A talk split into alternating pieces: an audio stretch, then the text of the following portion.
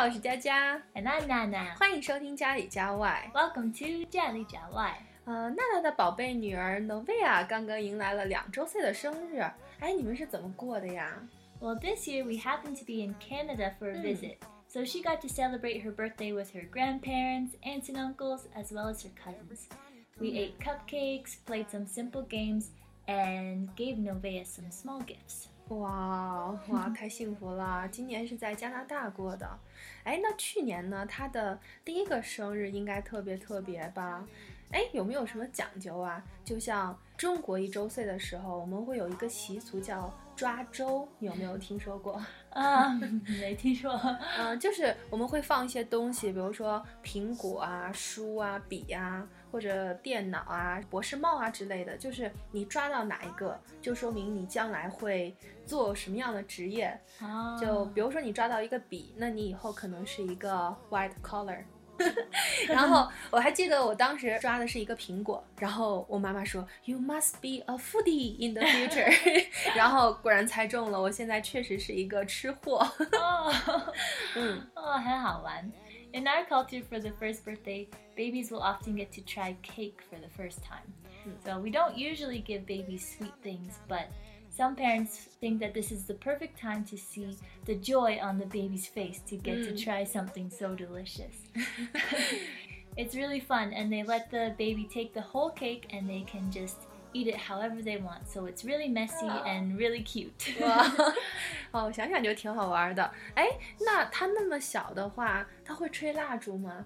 Uh, yeah, for young children, the cake will have a candle for each year of life.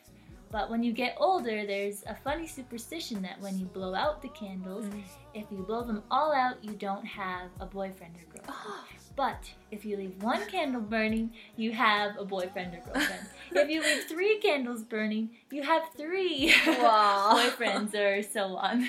哎，那如果他要是 年纪很大了，这个要放多少个蜡烛啊？比如说，if you are over thirty years old, do you put thirty candles on the cake? Uh, no, not usually. It'd be a bit of a fire hazard. but you could make the shape of 30 with candles, or you could Ah. use candles shaped as the number 3 and 0. 嗯 Um, that kind of idea. Mm. How about in China? What kind of customs do you have for birthdays? 我们现在也是吃蛋糕过生日的时候，但是呢， 特别之处我觉得可能是老人吧给老人过生日的时候我们会有一个叫寿桃它是嗯 it's also a cake but it looks like a peach 对我觉得这个可能是代表 health and longevity 健康长寿的嗯。很好的意思. um, I've heard that you need to eat long noodles on your birthday. I heard if you eat a long noodle, then you will have a long life. Is that true? 对，我们在呃过生日的时候，比如说你去任何一个饭店的时候，他都会赠你一碗长寿面，嗯对，也是健康长寿的意思。 Yeah, I remember one year in, in China, I celebrated my birthday and we brought a cake, and the waitress said, Oh, is it your birthday? And then she brought me free noodle soup with an egg. 嗯 Does the egg have any special meaning? 嗯，我觉得就是好吃，no meanings。 oh, it was very delicious. 哎，过生日的时候一般会举办聚会吧？ Mm, 会. Mm. Uh, many parents will hold a birthday party for their kids. For young kids, they will often choose a theme. For example, if it's a little boy, maybe Thomas the Train. Or if it's a girl, maybe something like Hello Kitty or Barbies or Oh. something cute like that. 哦，还有主题的 party，我觉得哦，想想小孩子应该挺向往的。那家长应该是很费心的，应该准备很多东西吧？ Oh, yeah, before the party, parents need to prepare some snacks and games. They will also decorate the house with things like balloons and streamers. 哦，streamers 是什么意思呀？ Ah, it's a bit hard to explain. Streamers are long strips of paper that you can use to decorate. They're often bright colors and you can mix them together, twist them a little, hang them from the ceiling, hang them from the doorways. It looks very festive. 哦，应该是 colorful soft paper。 Yeah. 哦，我觉得应该是彩带的意思吧。嗯 Some mothers will also make a special cake to go with the theme of the birthday party. 嗯，哎，那不同年龄的主题应该是不一样的吧？ Hmm. Yeah, the form and content of a birthday party will vary a lot with age. Mm. Generally speaking, for younger children, it's pretty simple. Uh, some parents may hire a magician or clown to come entertain the kids, or maybe they'll just play some games together. Mm. The length of the party is pretty short when kids are young, maybe only one or two hours. 哦，哎，那外国的小孩儿一般会在 party 当中玩什么游戏啊？ Oh, there's so many games you can play. Um, but one game I always think of is the traditional game called Pin the Tail on the Donkey. 哦， Have you heard of it? 啊，我听过一首歌叫 Donkey Donkey，那 Ah. 个我有一只小毛驴是那个，你听过吗？好吧， 嗯 Uh, so for this game, there's a large picture of a donkey on the wall, but the donkey has no tail. Hmm. So the kids are blindfolded, which means you put a piece of cloth over their eyes, and they're given a pretend donkey tail. Then they have to walk forward without seeing anything and try to stick the tail on the donkey. 嗯， If you put the tail in the right place, you win the prize. 哦，挺欢乐的。哎，那大孩子呢？一般像那些中学生啊，这种高中生，他举行 party 的时候，一般是，呃，也是玩游戏吗？ Uh, for older children, it depends on how old they are and what they're interested in. Mm. But they might go on an outing to watch a movie or play some outdoor games.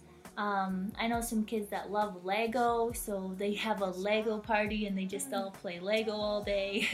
so it can really depend. 嗯，Lego 是什么？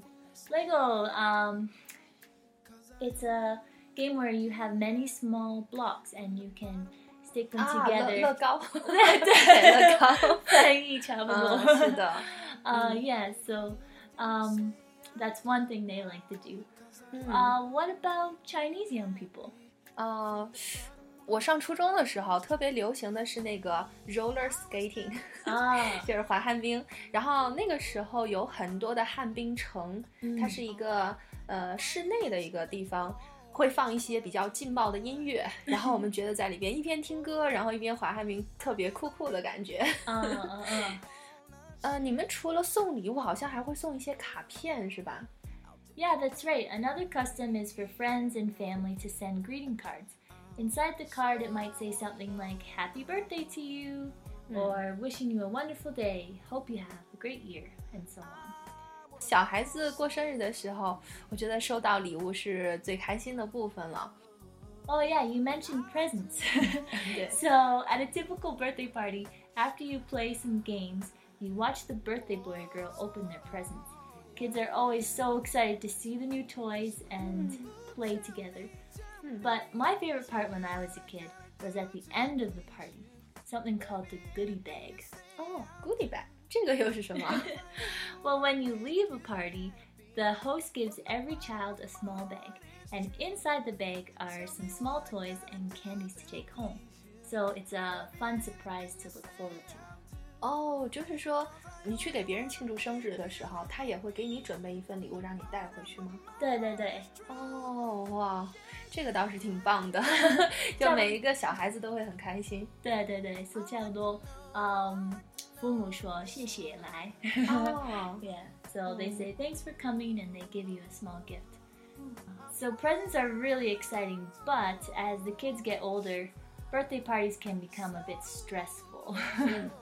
it can become a kind of competition who can have the best birthday party, and so it actually puts a lot of pressure on the parents to host this great event where all the kids have fun and think the party is really cool. 哦，It can also get expensive if you have a child that has lots of friends having birthday parties all the time because you need to buy a nice gift for every birthday child. Uh, and I also think it can be a little wasteful because most kids don't really need so many presents. 嗯，是的，是的。其实举行 party 的话，倒是挺开心的一件事儿，但是给父母造成了太大的压力的话，啊，倒是也没有办法。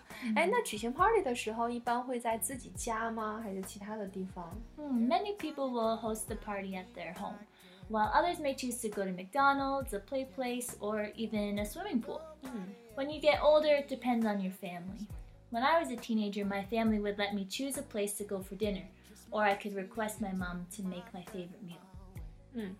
我知道在国外十六岁和十八岁的生日是挺重要的啊，这个为什么呀？ Oh, yeah, especially for girls, the 16th birthday is very special. It's called your Sweet 16.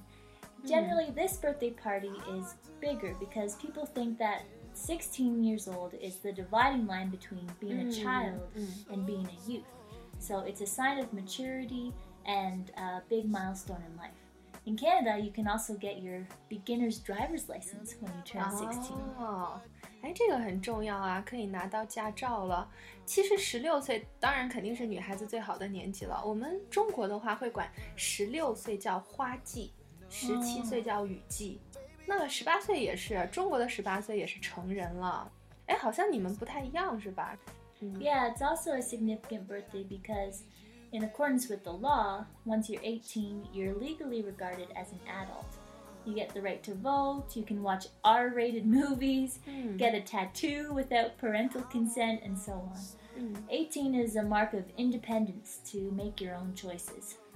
哦，你们十八岁重要，就是说 因为有选举权了。这个的话，好像跟我们不太相关。哎，那还有没有比较特别的一些的生日啊？ Another important birthday is the golden birthday. 哦，Golden Birthday，这个是是几岁呀、 Well, it doesn't really matter what age you are. Well, the golden birthday is the year that the age a person is matches the date on which their birthday falls. For example, a person whose birthday is on the 27th of June will have a golden birthday the year they turn 27. 哦，那也就是说，像 Novia 她是十月十五号的生日，所以她的 Golden Birthday 就是她的十五岁的生日。是的，是的。哦，那这样子的话，三十一岁之后就不会再有 Golden Birthday 了。 Yes, you have no chance after 31 for a golden birthday. So, some people may take the golden birthday very seriously and may receive especially grand gifts like expensive perfume, earrings, bracelets, or even a new laptop. 嗯，不错哦，可以收到很珍贵的礼物。对。嗯 How about China? Do you have any significant birthdays? 嗯，哎，你有没有听说过中国有两个比较 dangerous ages， 比较危险的年纪，一个是七十三，一个是八十四。Oh, really? A dangerous age? I've never heard of this. 嗯，因为老年一般都是说，就是七十三、八十四是个坎儿，就很难过去。但是其实主要的原因是因为两个圣人的年纪是这个。你知不知道有一个人是 Confucius，Oh. 孔子，hmm 嗯，他是 died at the age of seventy three。另外一个是 Mencius，是孟子，然后他呃去世的年纪是八十四岁。Oh, 真的吗？对，所以所以我们就说啊，谁如果是能够活过七十三或者是八十四的话，那这个就很不容易了，因为你都已经赶上圣人了。哦，很有意思。嗯，但是我觉得可能是因为古时候大家的寿命嘛都不是很长，但是现在呢，我们的 life expectancy is over eighty years old，所以我觉得不用再担心这个问题了。哦，我同意。嗯，好啦，那今天的节目就到这里，喜欢就关注我们吧，感谢你的收听，下次见喽。See you next time.